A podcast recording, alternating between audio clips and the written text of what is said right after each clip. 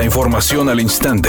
Grupo Radio Alegría presenta ABC Noticias. Información que transforma.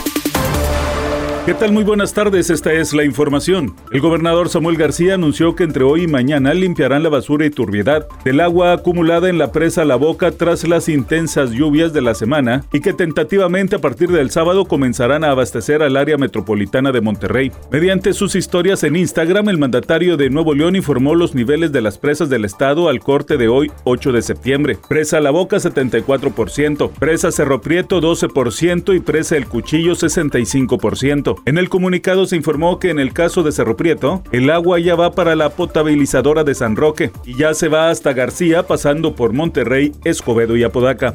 A pesar del acuerdo gubernamental con empresarios, productores y dueños de tiendas de autoservicio de mantener a la baja los precios de los alimentos de la canasta básica, el INEGI reportó este jueves que el alza en los precios de los alimentos, sin incluir bebidas alcohólicas, sigue siendo el principal motor de la inflación con un crecimiento anual de 14.06% registrado en el mes de agosto. Esta es la cifra más alta en 23 años de medición. El mismo INEGI reportó que los alimentos procesados tienen un aumento anual del 12.94% y de continuar esta alza de precios, la inflación para finales del año estaría arriba del 8.30%.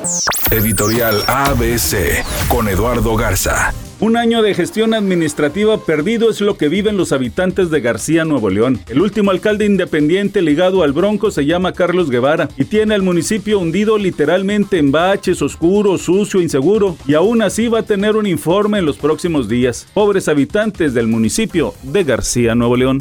ABC Deportes informa. El equipo de Tigres triunfa tres goles a uno sobre el equipo de Toluca con goles de Córdoba que hizo un golazo en tiro libre, Guiñac y otro golazo de Florian. Este resultado le permite al equipo de Tigres brincar al quinto lugar de la tabla general y el próximo sábado va a recibir al equipo de León, tratando Tigres de regresar dentro de los mejores cuatro y entrar de manera directa a la liguilla.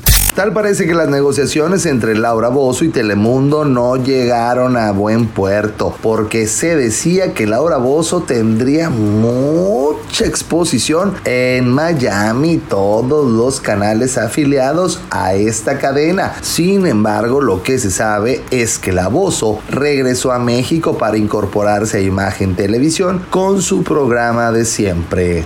Temperatura en Monterrey 30 grados centígrados. ABC Noticias, información que transforma.